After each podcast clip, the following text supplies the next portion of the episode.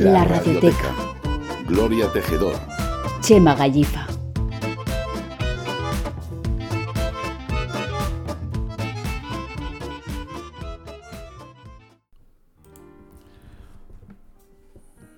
Hola a todos.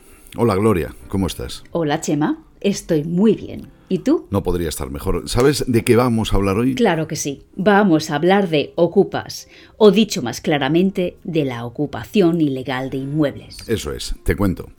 Como sabes y como saben nuestros oyentes, desde hace ya unos cuantos años la ocupación ilegal de viviendas se ha convertido en un fenómeno que nos tiene inquietos ya que sentimos que es un peligro que se cierne sobre lo que tanto nos ha costado conseguir, nuestros bienes. Y voy a subrayar la palabra nuestros, ya sea un particular, un banco o quien sea. Para mí la propiedad es sagrada, sea quien sea el propietario. Pues bien, esta agresión que cualquier persona con dos dedos de frente y buena voluntad considera delictiva viene creciendo de un modo espectacular desde 2015. Según datos de la policía, el número de denuncias presentadas en España por ocupación ilegal de viviendas ha aumentado un 50% entre el 2015 y el 2019. Último año con datos completos, siendo en ese año más de 14.600 el número de denuncias. Eso sí nos atenemos a las denuncias, pero hay más datos. En 2017, el Instituto Cerdá de tendencia socialista, o dicho con más exactitud, cercano al Partido Socialista Catalán, publicó un informe en el que se hablaba de 87.000 viviendas ocupadas en España. Una cifra que habría crecido y que ahora rondaría las 100.000 viviendas. De esta cantidad se han hecho eco medios tan poco sospechosos de estar contra la ocupación como el país aunque otras fuentes elevan bastante la cantidad. Desde que en el 2018 los socialistas llegaron al poder, formando el primer gobierno de Pedro Sánchez, la ocupación ilegal de inmuebles no ha parado de crecer, en algunas partes de España y principalmente Cataluña y concretamente en Barcelona, desde el 2015, que fue el año en que Ada Colau fue nombrada alcaldesa de Barcelona y presidente del área metropolitana de Barcelona. Viniendo como venía de la plataforma de afectados por la hipoteca, una asociación en la órbita comunista, fue como poner al lobo a cuidar las ovejas. Este movimiento contra los desahucios, dirigidos por activistas que aprovecharon las consecuencias de la crisis del 2008, acordaos que se llamó la crisis de las hipotecas suprime, fue el gran justificador de las ocupaciones, un ataque directo a la propiedad privada y el gran enemigo de los comunistas. En realidad el origen cercano de los ocupas son los scatters ingleses, un movimiento más bien anarquista que comunista, y del que estos se apoderaron, como hacen siempre que les interesa. Veamos, si no, cómo ha acabado el movimiento ecologista, de la New Age al comunismo, de ahí a la socialdemocracia, y para terminar al final siendo un gran negocio, un recorrido clásico. Chema, céntrate, que estamos hablando de la ocupación. Ay, perdón, que se me va la pinza, ya sabes que siento pasión por la historia. Pues déjate de historias y vámonos al lío. Voy. Como se suele decir, éramos pocos y parió la abuela. En el año 2020 vino el segundo gobierno de Sánchez, el gobierno social comunista. En este gobierno participan todo tipo de extremistas y activistas, entre ellos Unidas Podemos, el mayor defensor de la ocupación. A partir de ahí, las ocupaciones se dispararon y una parte de la población ha llegado a considerar que la ocupación es un derecho. Así es. Bueno, yo he llegado a leer un tuit de un bueno, no sé cómo calificarlo, de un elemento que decía que él ocupaba casas porque estar 10 horas trabajando era de tontos. Aunque últimamente parece que el asunto va remitiendo y se van tomando algunas medidas, aunque muy, muy tímidas. Cierto. Pero que sepamos hoy por hoy, el único partido que se opone frontalmente a los ocupas es Vox pero vamos a ver algunos datos que pueden ayudarnos a ver el asunto en toda su dimensión. En 2008 había en España 45 millones de habitantes. En 2020 llegamos a 47 millones, de los que 5 millones largos son extranjeros, unos 50.000 más que en 2008. Además, las fuentes más moderadas cifran en un millón más los inmigrantes ilegales en España. Por otro lado, en el primer trimestre del 2020 había 3.300.000 parados, de los que la cuarta parte eran extranjeros. Esto es unos 825.000 personas.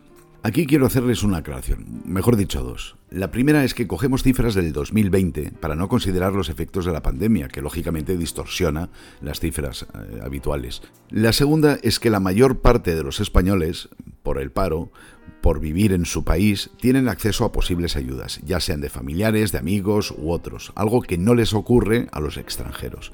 Además, muchos de estos trabajan de modo parcial o en la economía sumergida, con lo que están o se acercan a la situación de pobreza y marginación. Con esto en absoluto pretendo justificar la ocupación. Las soluciones están en otro lado. Tienes razón. Si te fijas en los vídeos y programas de televisión, la mayor parte de los ocupas son inmigrantes. Parece que hay una relación directa entre la inmigración ilegal y la ocupación. Aunque no todos los ocupas son pobres. También están los profesionales de la ocupación y los activistas políticos que acercan el asco a su sardina. Pero seguimos.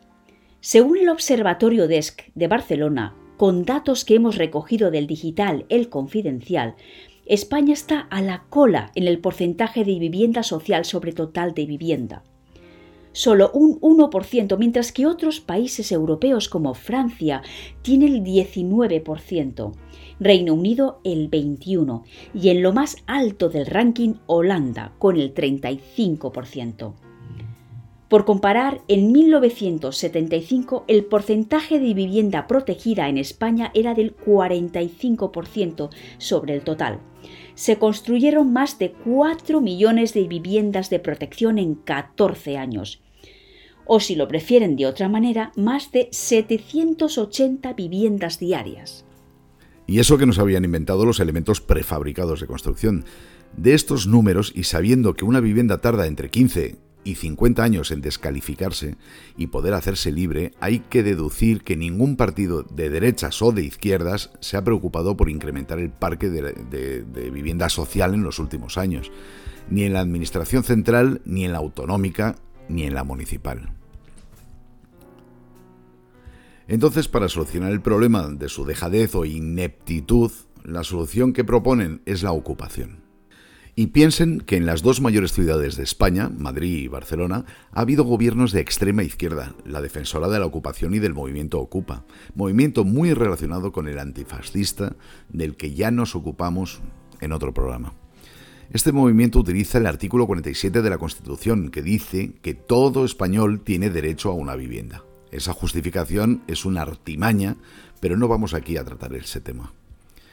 Los fines de ese movimiento son la búsqueda de una vivienda, ya sea por no poder pagársela o por no querer hacerlo. Desde luego es penoso. También tienen otros fines como son generar alternativas culturales y asociativas en los barrios.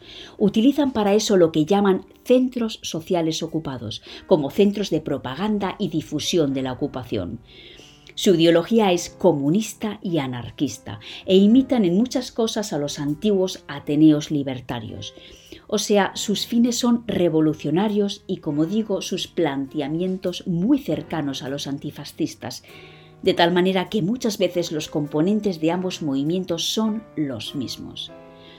Intentan además influir en el desarrollo urbanístico de la ciudad, desde luego con un planteamiento antidesarrollista y ecologista radical. Están muy bien organizados, con sus abogados, medios de propaganda y una muy buena organización. Y su crecimiento es debido a que pescan en las aguas revueltas que hemos descrito antes, sobre todo entre los inmigrantes desde luego son partidarios de abrir las fronteras del todo. Te voy a poner un ejemplo. Antes hemos hablado del Observatorio DESC. Mira cómo se definen y leo literalmente.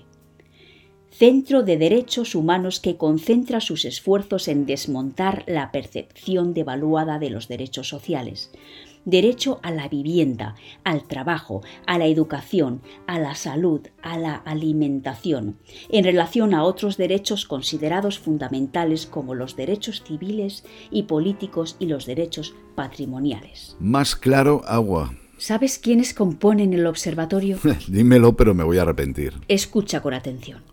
Amnistía Internacional, el Centro de Derechos Humanos Iridia, Comisiones Obreras de Cataluña, Mujeres Juristas, Grupo de Antropología Jurídica del Instituto Catalán de Antropología, Instituto de Derechos Humanos de Cataluña, Intersindical Alternativa de Cataluña, y en una serie de particulares entre los que se encuentra, como no, Gonzalo Boye, el famoso abogado que fue condenado a 14 años de prisión por colaborar en el secuestro de Emiliano Revilla, o sea, por colaboración con banda armada terrorista. Efectivamente, me he arrepentido. La verdad es que hoy en día viven con mucha tranquilidad, debido a que los socialistas no quieren tocar el tema que los comunistas, sus socios del gobierno, apoyan. Así es, Chema. Pero ¿qué dice exactamente la ley? Pues el Código Penal aprobado en 1995, en su artículo 245, calificó de delito de usurpación la ocupación.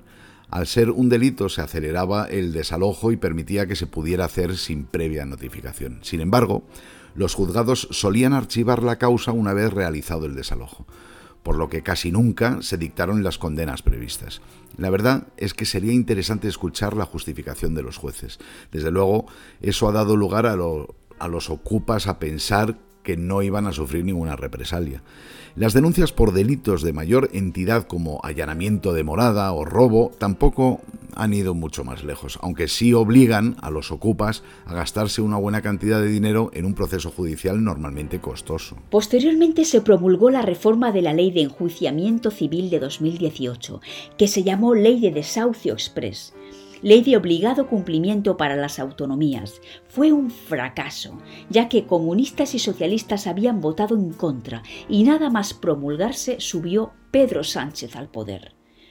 La ley decía, la persona física que sea propietaria o poseedora legítima, las entidades sin ánimo de lucro y las entidades públicas propietarias o poseedoras legítimas de vivienda social podrán pedir la inmediata recuperación de la plena posesión de una vivienda o una parte de ella siempre que se hayan visto privados de ella sin su consentimiento.